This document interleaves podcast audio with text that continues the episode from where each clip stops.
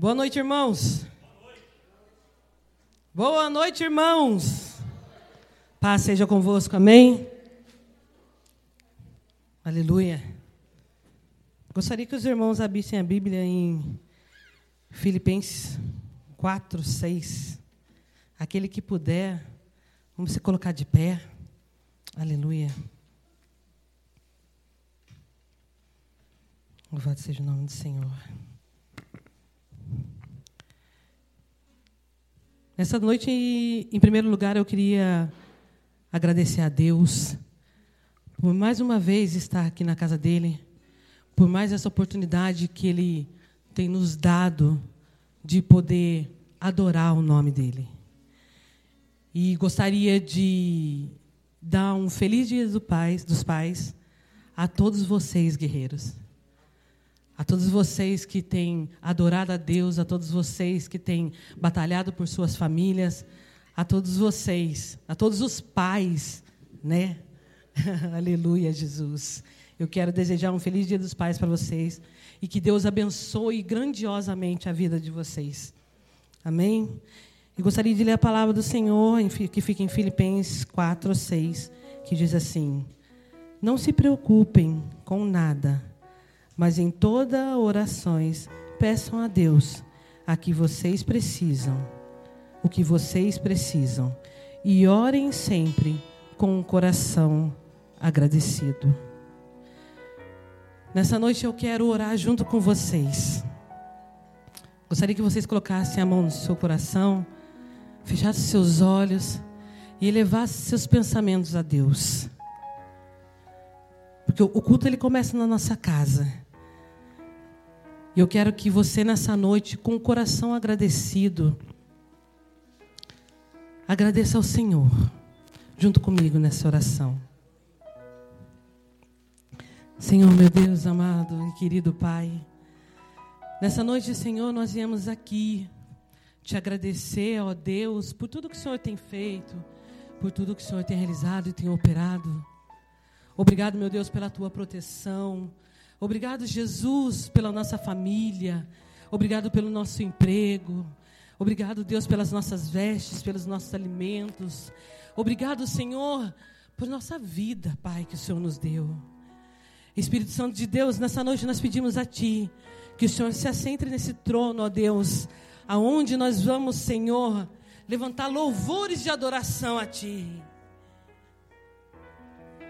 E receba, Pai, porque o seu povo veio nessa noite com o coração agradecido. E nós pedimos a Ti, Senhor, nessa noite. Seja exaltado,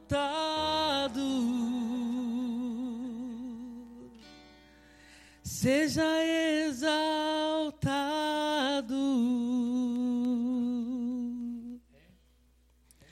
Seja exaltado, exaltado.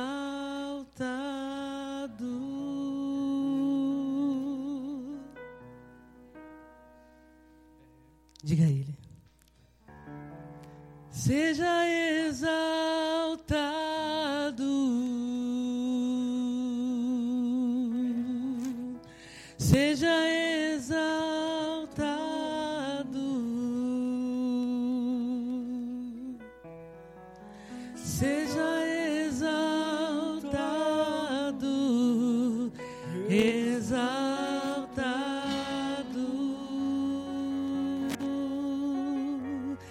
E vamos chamar nessa noite o grande Espírito de Deus. Aleluia. Nós sabemos, Espírito Santo, que o Senhor já está nesse lugar. Então seja bem-vindo, Senhor. Aleluia.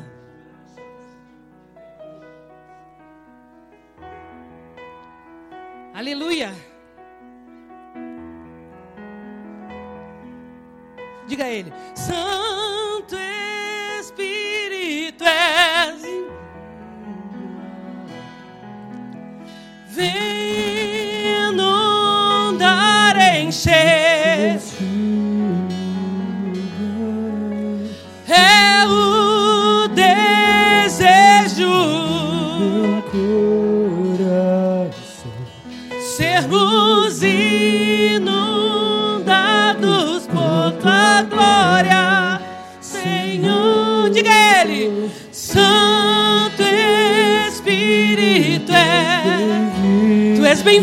é,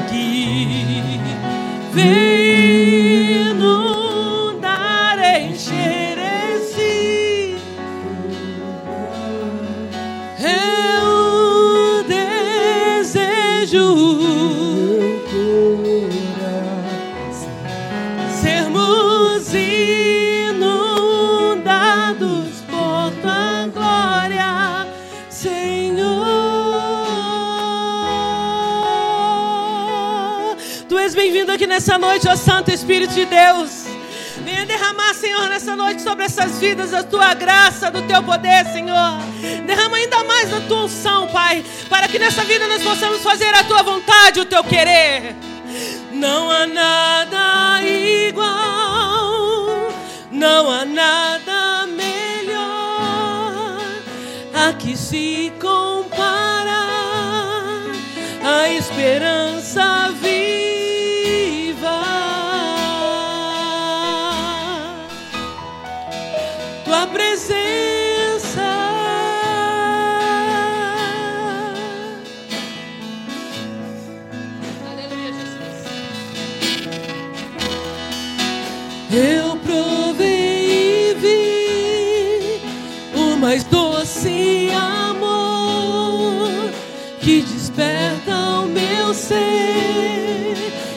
vergonha desfaz.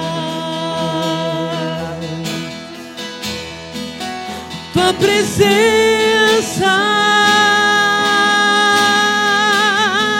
Chama Ele nessa noite e diga a Ele que Ele é bem-vindo nesse lugar. Santo Espírito, és bem-vindo. Tu és bem-vindo, Senhor. Vem Enche esse lugar, Senhor. É o desejo do meu coração sermos inundados por tua glória,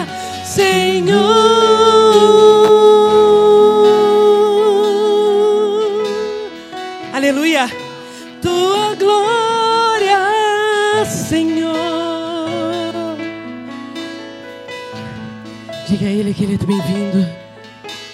Santo Espírito é. Tu és bem-vindo, Senhor. Vem. Assim como no dia de Pentecostes, ó Deus, o Senhor encheu aquele lugar. Nessa noite, Senhor, venha nos encher com o teu Espírito, porque é o desejo de cada coração que está aqui no teu lugar.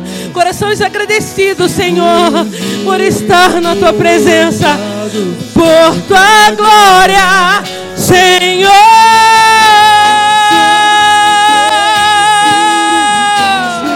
Tu és bem-vindo aqui.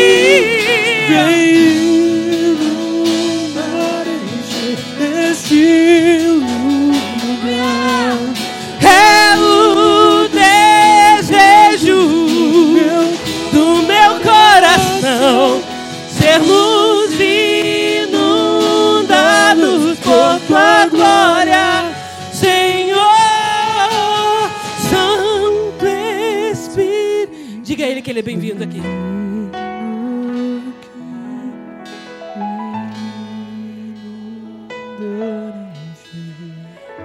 Deixe Ele inundar cada dia mais o seu coração. Diga a Ele qual é o teu desejo. Sermos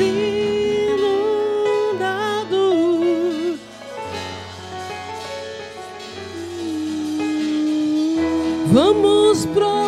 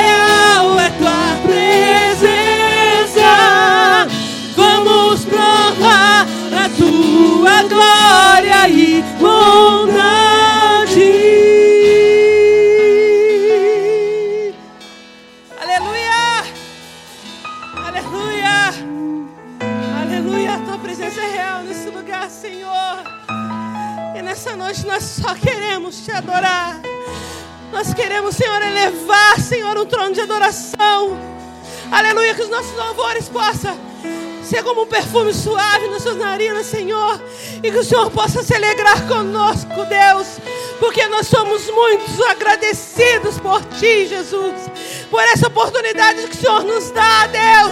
De estar na Tua casa, te adorando e glorificando o Teu santo nome, que é digno de toda honra, toda glória e todo louvor.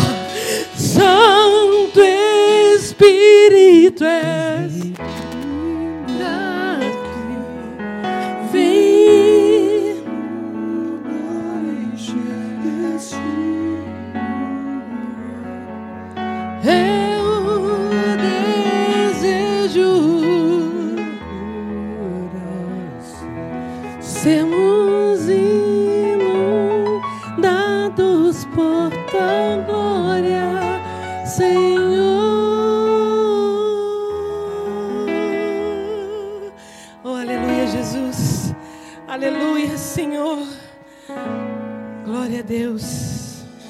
Queremos ser inundados por tua glória, Deus.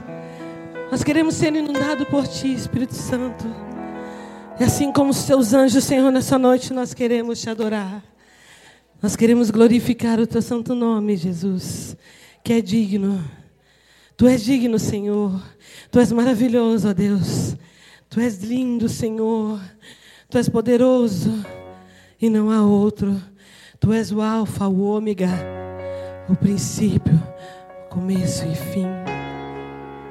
E nós queremos te adorar nessa noite, assim como os seus anjos te veem. Nós queremos também queremos ver a tua glória, como os anjos te veem. Eu também quero te ver face a face o teu amor inevitavelmente me atraiu. Estou indo cada vez mais perto de ti. Cada vez que você procura a presença de Deus, e eu estou indo para um lugar da tua presença para o lugar da tua presença. E eu estou indo para o lugar da tua presença, para o lugar da tua presença. E tudo que eu quero é te adorar e mergulhar nesse amor. Oh, mergulhe no amor do Senhor nessa noite. Tudo que eu quero é te adorar e mergulhar nesse amor. Oh, em tua presença, abundância de vida. Em tua presença, a tristeza salta de alegria. Em tua presença, eu quero ficar aqui só pra adorar a ti. Foi para isso que eu nasci, para te adorar.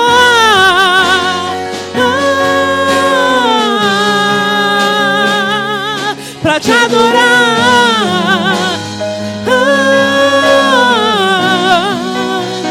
eu quero ficar aqui só pra adorar a ti. Foi para isso que eu nasci.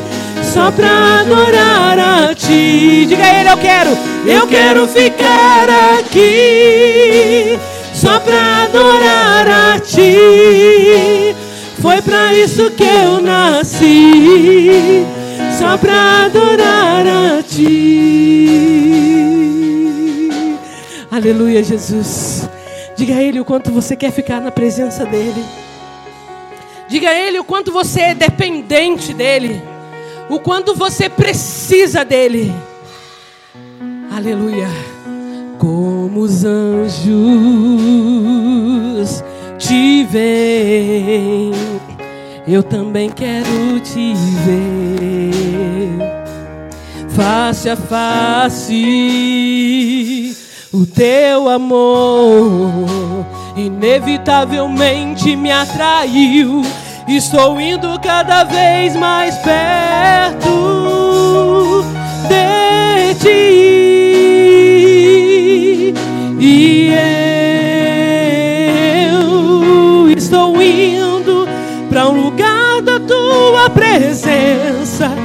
lugar da tua presença e eu estou indo para o lugar da tua, oh, aleluia, para o lugar da tua presença. E tudo que eu quero é te adorar e mergulhar nesse amor. Oh, oh, oh, tudo que eu quero, eu quero, Senhor, te adorar e mergulhar nesse amor.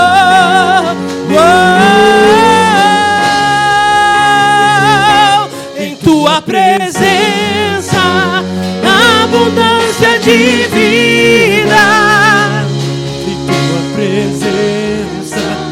Tristeza salta de alegria. Em tua presença, eu quero ficar aqui só pra adorar a ti. Foi pra isso que eu nasci. Em tua presença, abundância de vida. Em tua presença, tristeza salta de alegria. Em tua presença, eu quero ficar aqui só pra adorar a ti. Foi é isso que eu nasci. Diga-se pra ele: Eu quero ficar aqui só pra adorar a ti. Foi pra isso que eu nasci, só pra adorar a ti. Deixa ele te escutar, vai. Eu quero ficar aqui só pra adorar a ti. Foi pra isso que eu nasci. só pra adorar. Diga a ele, diga a ele o que você quer. Eu quero ficar. aqui. Foi pra isso que nascemos, Senhor. Só pra adorar a ti. Foi pra isso que eu nasci. só pra adorar a ti. Eu quero ficar aqui só pra adorar a ti. Foi pra isso que eu nasci, só pra adorar a ti, pra te adorar.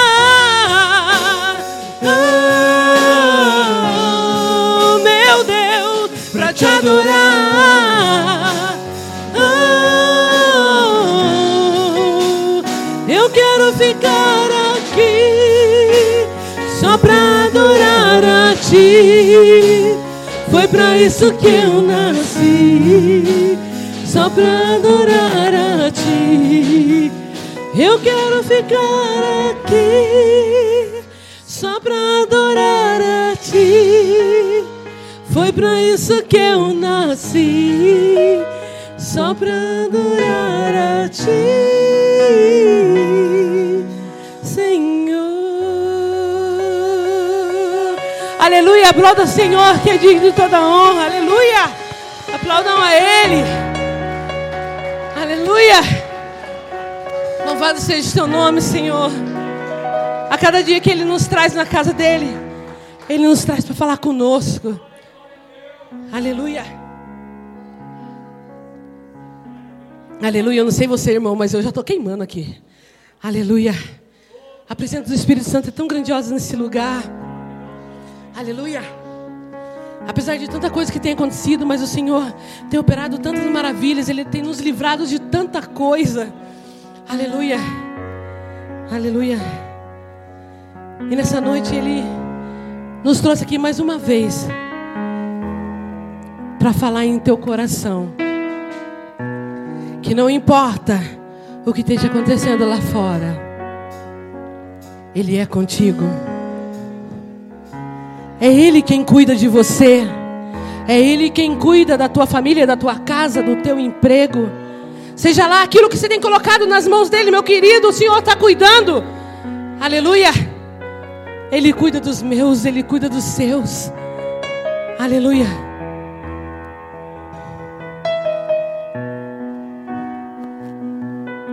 Escuta o que Ele tem para te dizer nessa noite. Tá se preocupando à toa. O diagnóstico do homem não significa nada. Tenha calma. Sou eu quem dou a vida, sou eu quem tiro a vida e determino o tempo para curar as feridas. Sou eu quem faço. Quem é o homem para pôr um ponto final onde eu não coloquei? Não entre em desespero, enxugue as suas lágrimas, é tudo passageiro. Você precisa confiar e descansar. Descansa, quem te prometeu garante. Descansa, esse mal não é para morte. Descansa, sou eu quem estou tocando agora. Já tenho a tua vitória, só precisa descansar. Olha o que ele te fala nessa noite, meu querido. Sabe por quê? Sou eu quem dou a vida, sou eu quem tira a vida e determino o tempo para curar as feridas. Sou eu quem faço. Quem é o homem para pôr um ponto final onde eu não coloquei? Não entre em desespero, enxugue as suas lágrimas, é tudo passageiro. Você precisa confiar e descansar. Descansa, quem te prometeu garante. Descansa, esse mal não é pra morte. Descansa, sou eu quem estou tocando agora. Já tenho a tua vitória, só precisa descansar. Eu sou Deus antes da medicina. Antes de tudo eu já existia. Eu sou dono das noites de choro e também das manhãs de alegria. Eu sou dono de tudo, eu sou. Eu sou dono de tudo, eu sou. Diga ele: descansa. Diga pro seu irmão descansar. É. Quem prometeu para você garante. Descansa. Diga a ele: esse mal não é para morte. Descansa. Sou eu que estou tocando agora. Já tenho a tua vitória. Só precisa descansar. Diga para ele: descansa Quem te prometeu garante. Descansa. Esse mal não é pra morte. Descansa. Sou eu que estou tocando agora. Já tenho a tua vitória. Só precisa descansar. Descansa. Quem te prometeu garante. Descansa. Esse mal não é pra morte. Descansa. Sou eu que estou tocando agora. Tenho a tua vitória. Só precisas descansar. Descansa. Quem te prometeu garante. Descansa. Esse mal não é pra morte. Descansa. Sou eu que estou tocando agora. Já tenho a tua vitória. Só precisas descansar. Soberano Espírito Santo de Deus, maravilhoso, toda honra e toda glória, todo louvor e toda adoração para sempre. Descansa no Senhor, meu querido, pois aquele que te prometeu garante.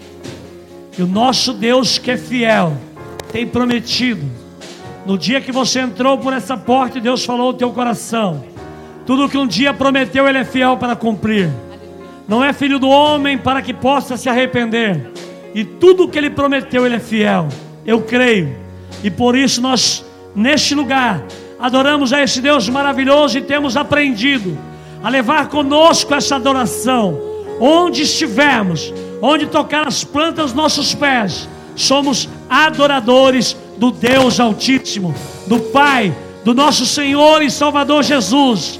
Ele nos prometeu e te garante a vitória, por isso eu te convido essa noite, descansa nele. Eu sou Deus antes da medicina, antes de tudo eu já existia. Eu sou dono das noites de choro e também das manhãs de alegria. Eu sou dono de tudo, eu sou. Eu sou dono de tudo, eu sou. Você pode aplaudir bem forte. Você pode abrir a sua boca e adorar. Graças a Deus. Amém. Deus abençoe. Deus abençoe os queridos irmãos. Amém, queridos. Pode acender a luz para mim. Boa noite, povo abençoado. Paz seja convosco. Amém. Nosso Deus é maravilhoso. Eu convido você a abrir a sua Bíblia se você a trouxe. Senão você vai ler aqui no telão, que com certeza vai estar ali. É o Evangelho de João, e o capítulo é o capítulo 6, versículo de número 42. Acende as luzes para nós aí, por favor. Fugir do altar e esquecer das luzes. Versículo 42 está escrito assim, ó, 6:42 do Evangelho de João. E diziam: Não é este Jesus, o filho de José, cujo pai e mãe nós conhecemos? Como, pois, diz ele, desci do céu? Somente isso aí. Sente-se por um instante. Se você pode, coloque a mão na direção do teu coração. Feche seus olhos comigo. Deixe o Espírito de Deus tocar na tua vida e fazer a diferença na sua vida esta noite. Eu creio num Deus maravilhoso, que é poderoso e santo. A Ele toda honra, a Ele toda glória, a Ele todo louvor e toda adoração para sempre. Nós colocamos nossas vidas em Tuas mãos, Senhor, aos Teus cuidados. Clamamos que a Tua presença seja gloriosa, a manifestação do Seu poder venha de encontro ao nosso, ao nosso coração e venha fluir, ó Deus, como uma semente preparada, ó Deus, em terra fértil, para que produza e produza o fruto, para que possamos testemunhar que o Senhor é o nosso Deus, que nada tem nos faltado, e se estamos aqui, é porque o Senhor tem se agradado de nós. Por isso nós te louvamos, em nome do Pai, do Filho e do Espírito Santo. Amém e amém, Jesus. Amém, queridos? Palavra de Deus, quero que você esteja atento, mas bem rápida, porém, você precisa estar atento para você aprender um pouco mais e crescer também nesse conhecimento da palavra de Deus. Nós lemos aqui uma passagem bíblica onde Jesus estava ensinando Presta atenção nisso, ó. Jesus estava ensinando e começou uma murmuração em volta dele. Os judeus começaram a contestar Jesus quando ele disse que ele era filho de Deus, que ele havia vindo do céu. E contestando, começaram a dizer: Mas peraí, esse aí não é Jesus, o filho de José o carpinteiro? Sua mãe não é Maria? E todos diziam: Sim, claro, é ele mesmo. Então por que, que ele diz ter vindo do céu? Barra, guarda isso no seu coração, que nós vamos caminhar um pouquinho, porque tem uma revelação para nós é, nessa passagem bíblica que eu quero que você é, navegue comigo. Na verdade, existem várias revelações, mas presta atenção nisso. Ó. Deus precisava se manifestar na terra e para que ele se manifestasse, a promessa era o nascimento do filho dele que era o maior presente dado à humanidade, que era o nascimento do Filho de Deus para habitar na terra e poder conhecer mais o homem em seu, é, na prática, vamos dizer assim, do seu livre-arbítrio. Porém, para, a promessa era que esse filho teria que nascer de uma mulher, essa mulher teria que ser virgem, e, ela, e ele iria então crescer e o ministério dele ia se manifestar em determinado tempo. Aí Deus fez então uma procura na terra e ele observou lá Maria, escolheu Maria. O anjo Gabriel veio, anunciou para Maria que ela tinha sido escolhida por Deus e queria dela nascer o filho, é, que seria o filho de Deus, e ele transformaria o mundo e levaria o homem de volta a Deus. Agora presta atenção nisso, ó. Maria tinha que ser a única pessoa, é, é, a única pessoa que pudesse ser escolhida na terra. Seria a única mulher em condição para isso? Eu acredito que não. Ela era uma das mulheres que foram de repente selecionadas por Deus para poder chegar a Maria. Beleza? Mas Maria, ela era viúva, ela era noiva. Olha a complicação. Não poderia ser uma mulher solteira, sem compromisso? Poxa, vai é, pegar logo uma noiva que está ali é, sendo é, guardada para o casamento com esse José carpinteiro. Mas, poxa, por que escolher uma mulher noiva e não uma mulher solteira? É, é simplesmente ali que não teria que prestar conta para um, para um noivo, para um namorado ou para um marido. Mas é, escolheram ela noiva. Existe um, um projeto para isso que eu quero que você entenda. Se Maria fosse uma mulher solteira, como ela era, porém noiva, mas se ela fosse solteira sem o noivo e ela tivesse um filho, ela seria desprezado pela população da época. Ela seria uma pessoa que não seria reconhecido é, para, a, a, para o entendimento daquela época, para a maneira, para a tradição que os judeus viviam naquela época. Então, se ela fosse uma mulher solteira e desse à luz um filho, ela seria expulsa da sua própria casa e não seria, em nenhum momento, ela seria, é, é, como a palavra, ela seria reconhecida ou teria, um, ou teria autoridade, alguém teria respeito para com ela. E por quê? Porque a revelação não veio para a humanidade, a revelação veio para Maria, somente para Maria. Não foi dito quem estava em volta de Maria, ó, oh, ela vai dar luz, mas o filho é do Espírito Santo. Não só foi dito a Maria, a primeiro princípio ali. Não foi dito a mais ninguém, nem aos pais de Maria, nem a população, nem os amigos, nem os parentes, nem os vizinhos, somente a Maria. Ponto. E ela recebeu aquilo, e eu acredito que não recebeu com a alegria que nós pensamos que ela recebeu. Porque existia pessoas que ela tinha responsabilidade sobre ela, e uma dessas era o noivo José. O noivo José, de repente, seria a maior preocupação de Maria para que isso acontecesse. Tanto que na infinita misericórdia de Deus, ele precisava de José. Agora, por que, que ele precisava de José? Porque Maria precisava ser protegida por alguém.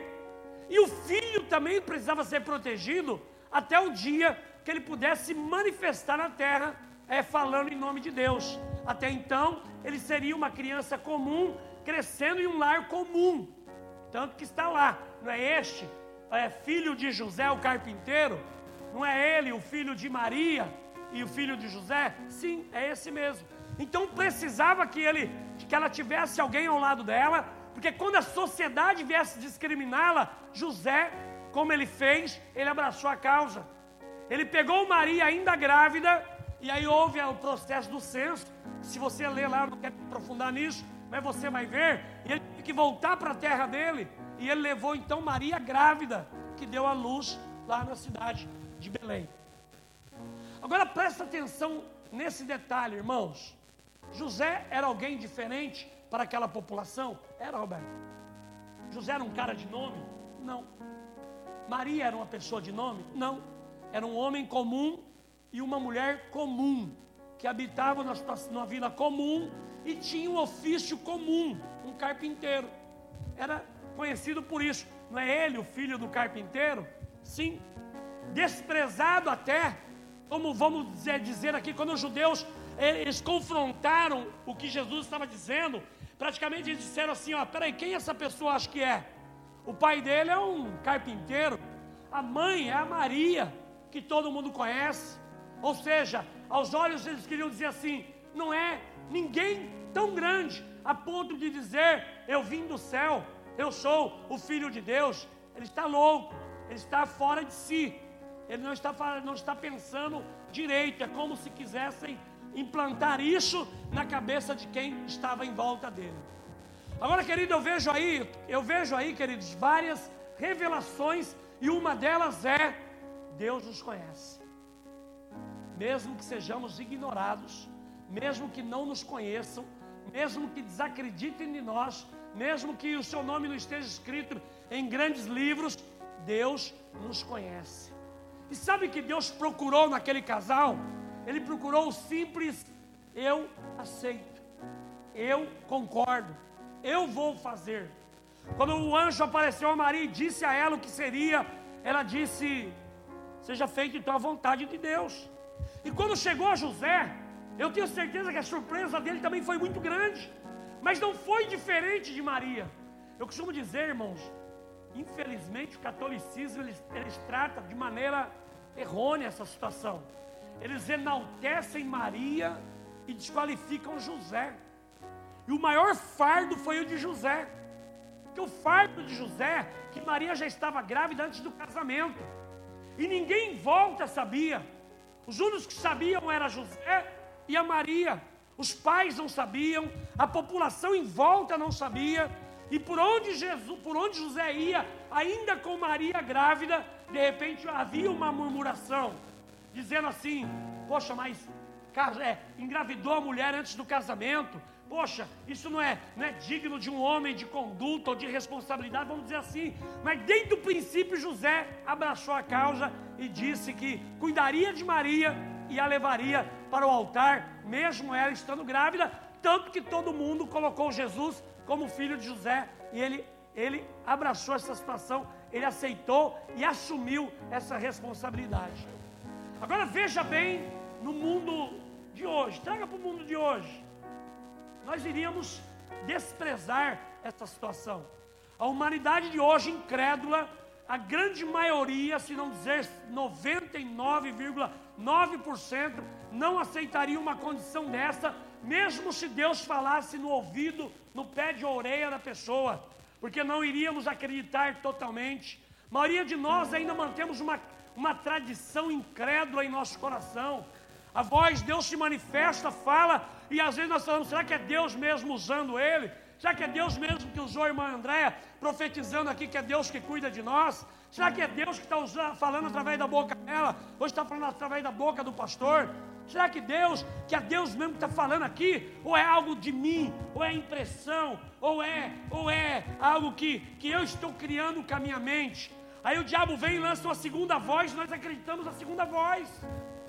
Nós acreditamos naquela voz que diz assim: quando Deus falou para Adão, não coma disso, não, fala, ó, cuide dessa planta, mas não toque nela. Ele nem se preocupou em cuidar e muito menos em tocar depois que Eva deu a ele. Tanto que Eva ia lá e conversava com a serpente lá e Adão nem sabia. Quando Adão, quando a serpente falou, leva e come, que você vai, vai, vai ter coisas que você não tem, vai conhecer coisas que você não, não conhece. Eva pegou e chegou a Adão e falou: Olha, aqui tem resposta para tudo que você quer. A voz que Adão ouviu não foi a de Deus, senão ele não desobedeceria. Foi da inimiga serpente que disse na boca de Eva que ele poderia comer livremente e ele teria maiores conhecimentos que ele nunca teve. Ele não precisava daquilo, mas a voz que falou mais forte no coração dele foi a voz do inimigo. O que confunde essa geração, irmãos, é a voz do inimigo. O que confunde essa geração é acreditar que o diabo ele tem mais poder do que o nosso Deus. O que confunde essa geração é nós darmos atenção à voz do inimigo que atua na nossa carne, na nossa emoção e de repente desconhece aquilo que Deus fala para você. Pela fé, toma posse tua, dessa palavra que ela lhe foi prometida, que ela te garante. Mesmo com luta, com dor, sofrendo, chorando, angustiado, como foi pregado no culto das 18 horas, aquele que prometeu, ele garante e é ele quem cuida de nós. É Ele que está aí. Se você conquistar, glória a Deus. Se você for edificado por não conseguir conquistar, glória a Deus. Mas que seja de aprendizado para o seu próximo passo, seja dado com mais segurança, com mais discernimento, com mais sabedoria, com mais cautela, com um pouco mais de medo até, porque o medo é um sensor que limita o homem de passar do limite. É importante tudo isso aí. Então essa geração não estaria preparado para uma vinda da maneira que Jesus veio. Um homem comum atuando numa cidade comum e as pessoas em volta simplesmente tratando aquele homem comum como se não fosse nada. Não é diferente de nós hoje. A diferença é que Deus sabia que ali havia um homem de Deus e que ali havia uma mulher de Deus e que a união dos dois seria uma família abençoada. Que Deus espera de mim e de você não é diferente. É um homem de Deus, uma mulher de Deus, e a união seja uma família abençoada. Para isso eu preciso lutar. Porque não pense que simplesmente José pegou aquilo e, ah, vamos lá, está tudo bem, não está não. Ele remoeu aquela situação. Ele ficou criando na mente dele como que eu vou passar por isso o que vão falar de mim, aqueles que não foi revelado a eles o que está acontecendo, o que eles vão dizer, os pais, os amigos, os parentes, os familiares. Ô José, você desrespeitou Maria antes do casamento? Poxa, Maria, você permitiu que José tocasse em você antes do casamento? Olha a situação, Mila, difícil. Situação, Roberto. Difícil, irmãos. Difícil. Mas aos olhos da humanidade eram pessoas comuns. Mas essas pessoas comuns traziam algo tão maravilhoso, que era a certeza que Deus havia falado com eles e que eles tinham o maior projeto da humanidade aos cuidados dele. Olha a revelação. O maior projeto para a humanidade estava sendo cuidada por Maria e José. Maior projeto que me trouxe hoje aqui, o que trouxe você aqui, começou em um casal comum que acreditou o Filho de Deus virá e ele vai mudar a história. Ele mudou a minha história, irmãos, e tem mudado a história de muita gente aqui. Ele mudou a minha história e tem mudado da tua casa, tem mudado da tua família, tem levantado você. Eu tenho certeza disso. Mas o que eu preciso guardar? Eu preciso guardar essa verdade dentro de mim, que eu posso ser comum aos que me olham, aos que me veem, mas ao coração do meu Deus, o plano que Ele começou, Ele é fiel para fazer cumprir e vai cumprir na minha e na sua vida também, porque foi Ele que prometeu. Essa é a verdade. Aquilo que Ele prometeu, Ele é fiel e Ele vai cumprir, Ele vai fazer. Agora veio, aí veio um comando dizendo: Olha, é, José, você vai ter que voltar lá para a sua terra, porque você precisa passar por nova contagem de moradores na sua terra, onde ele nasceu. Ele foi sozinho, irmãos? Não. Ele poderia ir sozinho. Ele poderia ir sozinho porque ainda o relacionamento com Maria ainda é, é, poderia ser desfeito a qualquer momento, que ela, ele podia alegar tudo que ele quisesse. Mas ele pegou a esposa, ele pegou ela grávida e levou até na terra do nascimento dela, dele, onde passou pelo censo. Aí você conhece a história que veio ali ao nascimento de Jesus no meio dessa viagem, e ele nasceu numa estribaria, ou seja, num, num curral de animais. Por quê? Porque não tinha na época condição ou não tinha conhecimento para alguém dar um lugar diferente para ele. Não espere muito dos homens, não, irmãos. Eu quero que você coloque no teu coração essa palavra. Não espere muito dos homens, não, mas confie no que Deus te prometeu.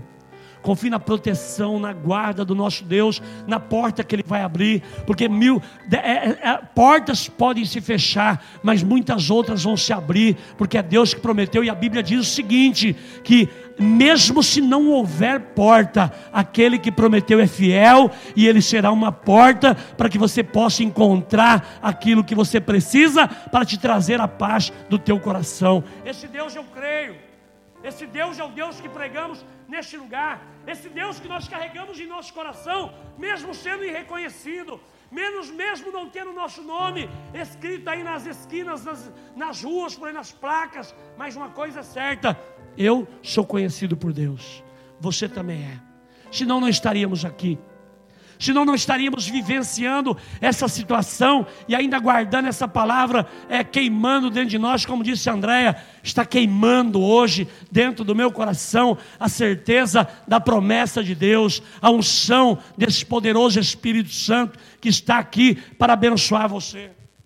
O Ianco pregou ao culto das 18 horas e falou da mulher, do, do, da manifestação ali do poder de Deus que fez transbordar o, ale, o azeite da botija.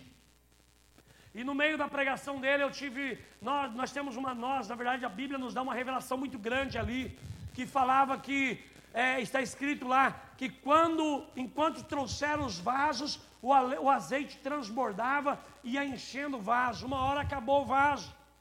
Quando acabou o vaso, parou de escorrer o azeite, simplesmente parou, acabou, e eles colocaram de lado e a, no meio da, enquanto estava derramando ainda, a mulher disse: Tem mais vaso? Não, os vasos acabaram. E foi colocado aquela botija de lado então, e acabou. Mas por que acabou? Aí Deus me levou a uma condição aqui sentado, e eu viajei nisso. Por que acabou? Será que faltou dedicação dos filhos, pastor Rubens? De ir atrás de mais vaso? Será que faltou um pouco mais de, poxa, eu vou mais à frente? Porque eu pedi aqui em volta, mas eu vou pedir naquela rua também. Quem tem jarros vazios lá? Poxa, eu vou avançar e eu vou atravessar a esquina, atravessar o meu bairro e eu vou mais lá e quero trazer mais vaso. Ou simplesmente eles olharam e disseram aqui, ó, isso aqui já está bom, não precisa de mais. Essa quantidade aqui já deu. Ou seja, eles limitaram aquilo que Deus estava transbordando na vida daquela família. Eles limitaram. Porque Deus não disse para eles: me traz 100 vasos, 200 vasos, 50 vasos. Deus disse: encontre quantos vasos puderem trazer vazios, e vocês vão ver o milagre acontecer. Eliseu disse isso para aquela mulher, e eles trouxeram uma quantidade, e aí acabou, a botija secou. Fica no meu coração a limitação que às vezes eu me limito. E às vezes eu culpo este, aquele ou outro, mas eu me limito. Eu não permito, é, eu não me permito ir além, ou eu não me por, por diversas situações, pelo cansaço, ou pelo desprezo, ou por, pelo desânimo, eu não sei. Eu me limito. Aí eu acabo culpando esse, aquele, a sociedade, fulano, beltrano e assim vai. Mas às vezes eu parei que o que o milagre se manifestasse ainda mais na minha vida ou eu bloqueei a porta que poderia abrir para mim. Eu quero que você saia daqui essa noite, na certeza que você não pode se limitar, você tem que buscar sempre em Deus, que Deus seja o maior manifestador de poder na tua vida, o maior manifestador de milagre na tua vida, e que se depender de você, você vai e faz, você vai lutar para que aconteça, você vai lutar para que alcance, e você não vai impedir que Deus venha se manifestar na sua vida. Sabe por quê, querido? Simplesmente às vezes pelo fato de estar aqui. Quantos podem estar aqui e não querem estar? Estão aproveitando essa falácia aí de epidemia e não querem vir. Eu conheço um monte que usam várias desculpas, mas simplesmente não vêm porque não querem. A fé de muitos estão se esfriando, sim. É entristecedor? É. Sabe por quê? Porque a Bíblia diz que quando a fé esfriar do homem, ele vai perecer, ele vai perder a promessa. E é tão dolorido isso porque que quando o homem esfria em sua fé, ele não consegue mais ouvir a Deus. Ele não consegue discernir mais entre o certo e o errado, o pecado e não. Ele não consegue mais é, compartilhar a comunhão dos irmãos. Ele se isola, ele se afasta e depois ele esfria. E aí vem o que?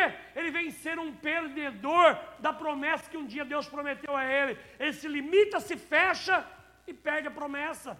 É isso que o diabo quer. E usando o quê? Usando essas estratégias que estamos passando ultimamente, onde a fé de muitos estão infelizmente esfriando. A comunhão da igreja não é mais suficiente para muitas pessoas. Não deixa que esse mal alcance o teu coração. Não se limite a isso. Se alimente dessa palavra, queridos, porque nós falamos tanto aqui que, que o mal iria chegar, iria confrontar a nossa fé, e muitos não deram, não deram crédito a isso. E hoje nós vemos desespero na vida de muitas pessoas. Hoje nós vemos desespero de pessoas querendo tirar a própria vida. Nós vemos desespero de pessoas que não estão conseguindo administrar essa situação.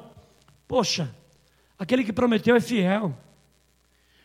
Chorando ou sorrindo, aquele que prometeu é contigo. É Ele quem te levanta, é Ele quem te abençoa. O homem pode te julgar, o homem pode te dar limitações aí, te impedir de muitas coisas, mas quando nosso joelho se dobra e fala: Senhor, tu és o meu refúgio, a minha fortaleza, socorro bem presente na minha angústia, eu tenho certeza que Ele está pronto para ouvir o teu clamor e voltar e ainda continuar com as mãos estendidas para você, dizendo: Seja bem-vindo, bendito do meu Pai. Tenho certeza disso. Sabe por que eu tenho certeza disso? Que um dia Deus tratou do meu coração, assim como tratou do seu. Uma semente foi gerar, foi, foi, germin, foi colocada aqui e ela germinou. E essa semente nos traz, nos, nos ensina a ser adorador, nos ensina a se prostrar aqui e lutar por uma fé que o mundo não conhece. Ontem eu passei ali na, na avenida da, dos bares ali, eu fiquei feliz. É lógico, a gente fala feliz pelos donos dos ambientes mas triste pela quantidade de pessoas que estavam lá bebendo seis e meia da tarde. É, mas feliz pelos donos, que a economia está voltando, isso é bom. Mas ao mesmo tempo a gente fica, eu pensei comigo, quando anunciou que as igrejas voltariam, se fosse a mesma fome de um cara que quer tomar um copo de uísque no meio dos amigos, seria diferente. Mas a igreja abre para 70, dá 30. Ah, a igreja abre para 100, dá 25, 30. Enquanto nós passamos lá um lugar que estava aberto para 80, devia ter umas 250 pessoas lá dentro. Todo mundo sentado, sem máscara, apertando um do lado do outro. Eu feliz pelo dono do negócio e triste pela escolha humana. Porque nós temos uma bebida muito mais agradável do que esses têm, mas nós não damos crédito a ela. Nós temos uma companhia muito mais confiante do que aqueles têm, mas nós não damos confiança a eles. E no fim, quem somos? Por isso que é importante você estar aqui. Porque você está dizendo para o mundo que você luta por aquilo que você crê. Que você paga o preço por aquilo que você abraçou como causa da sua vida e da sua fé. Não importa se vão dizer você é filho de fulano, você é filho de fulano, é. Mas o plano que Deus um dia esquadrinhou no teu coração ou no coração da tua família que tem orado por você, somente às vezes você e Deus sabe que é ou que é, e aquilo que ele prometeu vai se revelar. E quando se revelar, irmãos, o mundo vai ficar sem saber o que falar. Quando Jesus é, se manifestou voltando do sepulcro, que ele saiu e ele andou na terra por vários dias, e as pessoas puderam ver e falar assim: Poxa, mas esse aí não morreu, não foi crucificado, não morreu lá, o que, que ele está fazendo aqui? Quem é este? E a Bíblia diz que então os discípulos saíram anunciando: Este que muitos viram e eles precisaram dizer: realmente ele venceu algo que a humanidade nunca venceu, que é a morte. Ou seja, Deus se manifestando na tua vida, aquele que te, não te conheceu, ele vai passar a dizer: ela é uma adoradora, ele é um adorador, porque aquele que prometeu é fiel. Eu creio nisso, irmão. Eu creio nisso, eu luto por isso. Eu luto por essa condição. Se Deus me prometeu, eu vou abraçar essa causa, porque aquele que prometeu é fiel e eu vou lutar por isso. Imagina essa situação desse casal. Só imagina isso. Só os dois sabiam.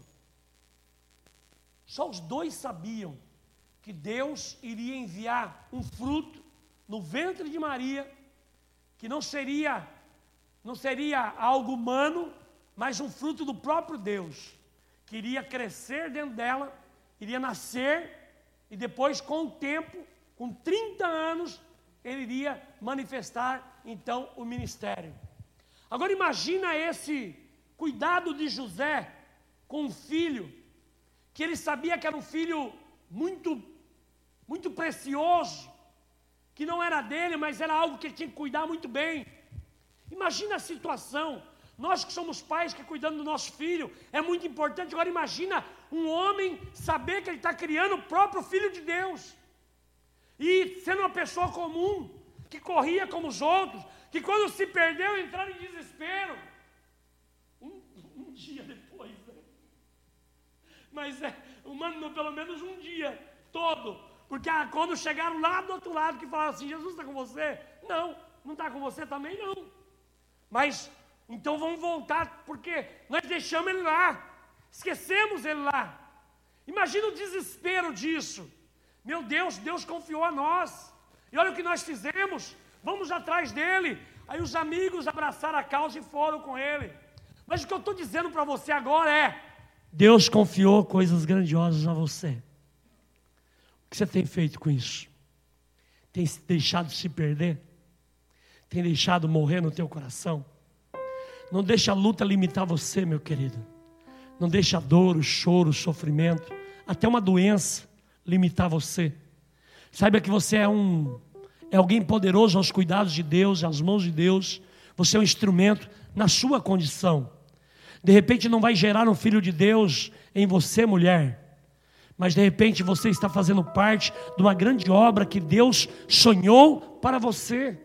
E você já está vivendo isso. E às vezes você não valoriza isso. Às vezes seu testemunho não testifica isso. É a mesma coisa os homens.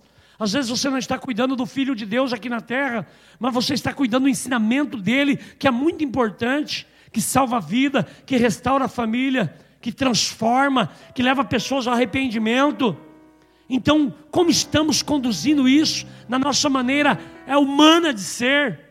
Não se importa com o que vão falar, do que vão dizer, não se importa com a luta que você vai sofrer ou que você vai travar, mas se importe o Deus Todo-Poderoso é fiel, Ele vai te, se preciso, é te conduzir pelos braços, como a Bíblia diz, é, atravessa, meu querido, esse mar aí, passa por cima dele, eu não consigo, então segure nas minhas mãos, segure nas minhas mãos que eu vou te socorrer, como Pedro. Pedro, você acredita que sou eu? Acredito, então vem até mim. Ele pisou e foi.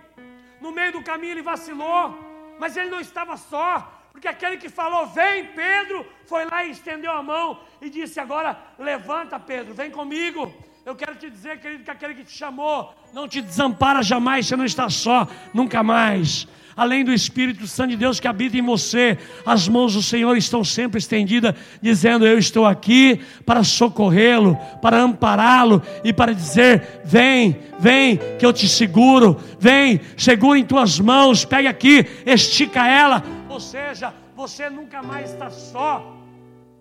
Quem te prometeu é fiel. Crê nisso?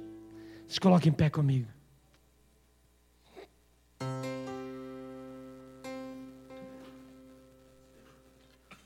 O mundo pode dizer o que quiser, mas aquele que prometeu é fiel, e Ele é santo. Feche seus olhos comigo por um instante. O Deus poderoso, Santo de Israel. Estamos passando momentos de dificuldade. Estamos passando momentos de solidão até. Muitos me ligam e falam, pastor, eu não estou suportando a solidão. Eu não estou suportando não poder fazer as coisas que eu fazia, ou ver as pessoas que eu quero ver. É tão simples tudo isso.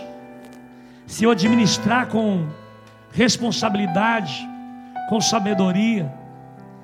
Mas é tão complicado na mente de muitas pessoas, que o diabo trava uma guerra emocional, fazer com que a pessoa desista, com que ela pare de lutar, com que ela comece a questionar as coisas de Deus, porque é tão fácil falar de Deus quando tudo está bem.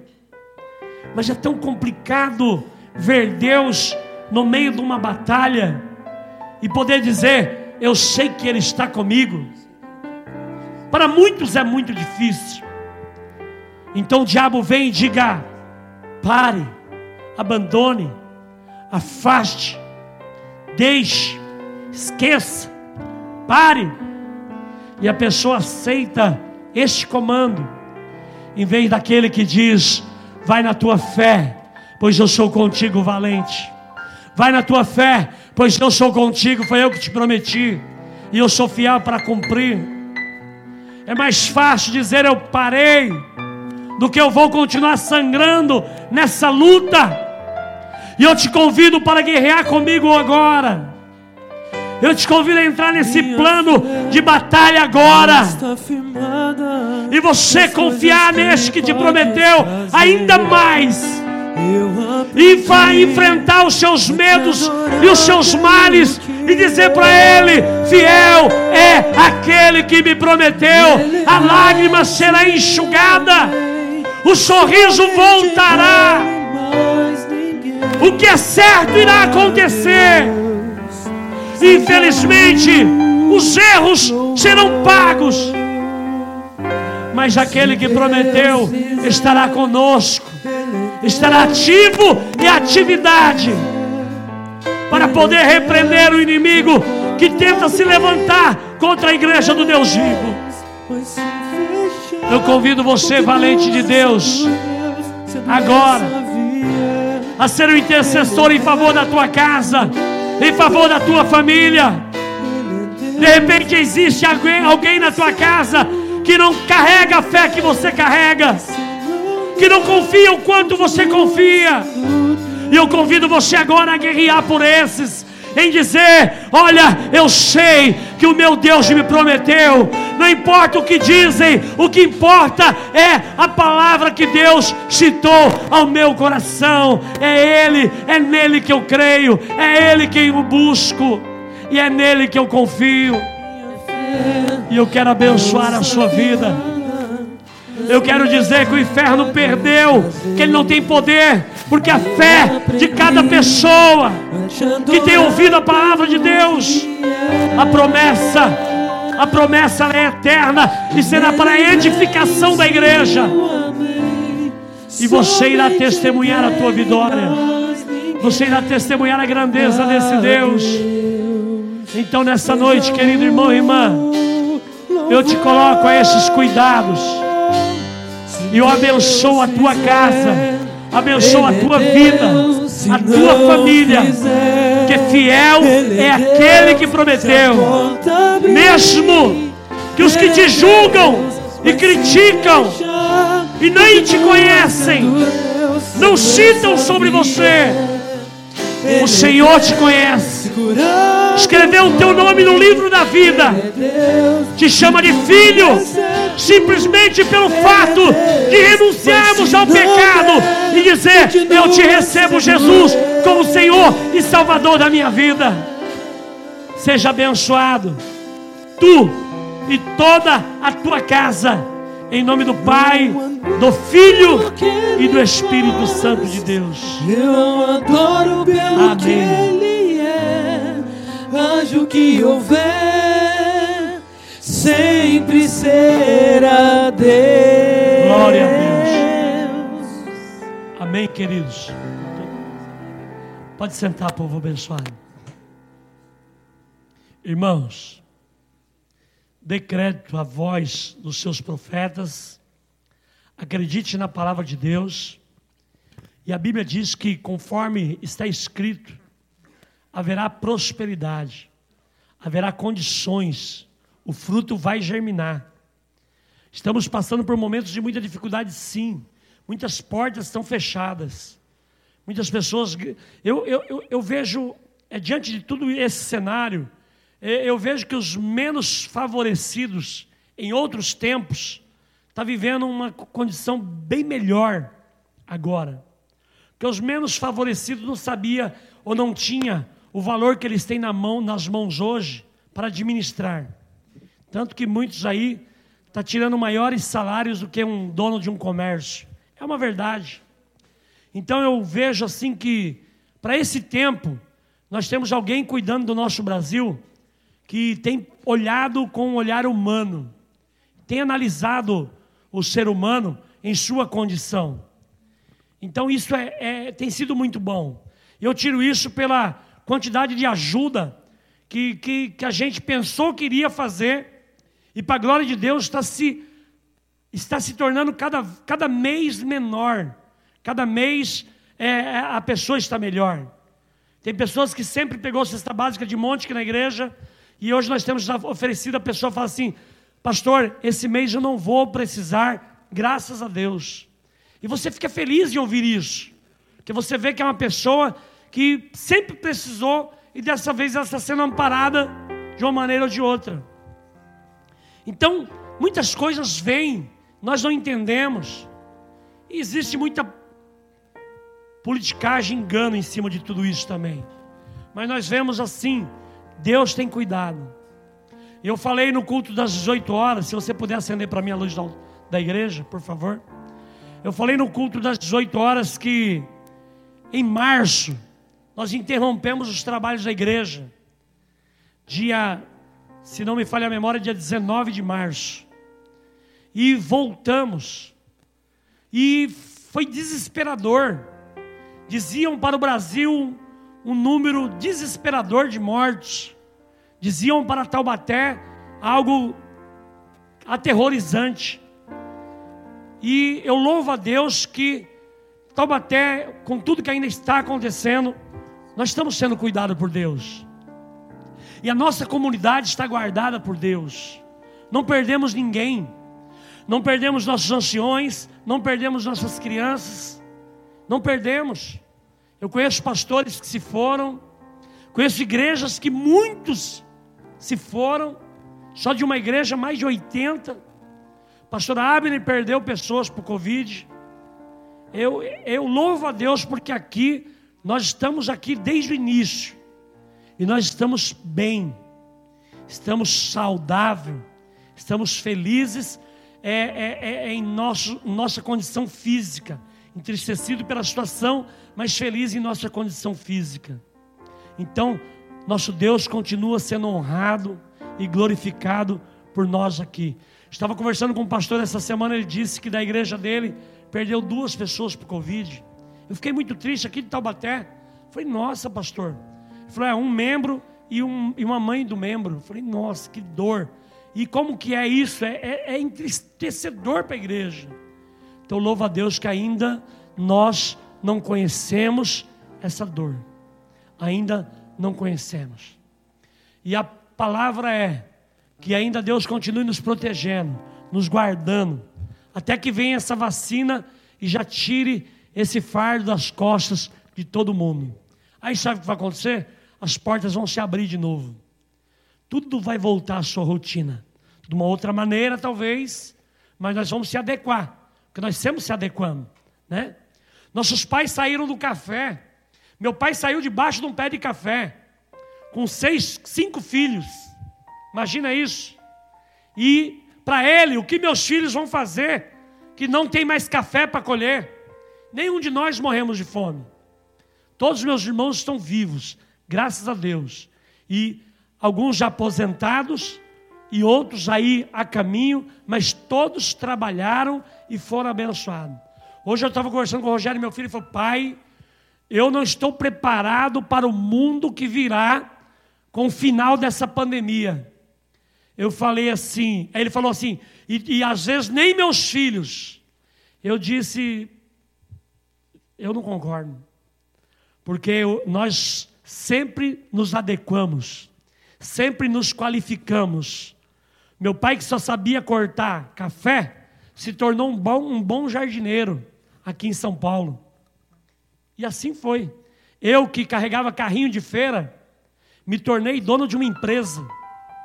Então, o que eu posso dizer, e hoje eu sou um pastor, representante do reino de Deus, que é a maior coisa que existe na face da terra, graças a Deus. Não tão bem remunerado, mas abençoado em tudo que preciso, em nome de Jesus. Gerente de firma seria muito melhor remunerado, dono da minha empresa seria muito melhor remunerado, mas não troco a condição de ser um pastor desse povo que Deus confiou a mim, pelos muitos clientes que eu tinha no passado. Então, querido, uma coisa é certa: isso vai passar, nós vamos sobreviver, nossos filhos vão sobreviver, e lá na frente, quando nós nos reunirmos de novo no céu, nós vamos contar as histórias dessa terra em nome de Jesus. Eu tenho certeza disso. Certeza disso. Quando Lula foi pego pelo helicóptero da Polícia Federal, eu estava na Marechal Deodoro, que é do lado, que é do lado do, do estádio de São Bernardo do Campo. E todo mundo dizia assim: agora acabou. O cenário é de destruição, é de morte. Eu trabalhava na cooperativa do Ródia nessa época. Dois, três meses, aí fiquei desempregado. E o desespero, e todo mundo desesperado do, do, do, da, da, ajudante de serviços gerais, abastecedor da, da, do ROD, eu fui ser torneiro mecânico da Scania. Olha como que é as coisas. O mundo não para. E Deus vai nos qualificar, nos preparar e vamos ser muito abençoados, muito mais do que somos e estamos sendo. Confia nisso, que aquele que prometeu é fiel. Amém, queridos? Irmãos,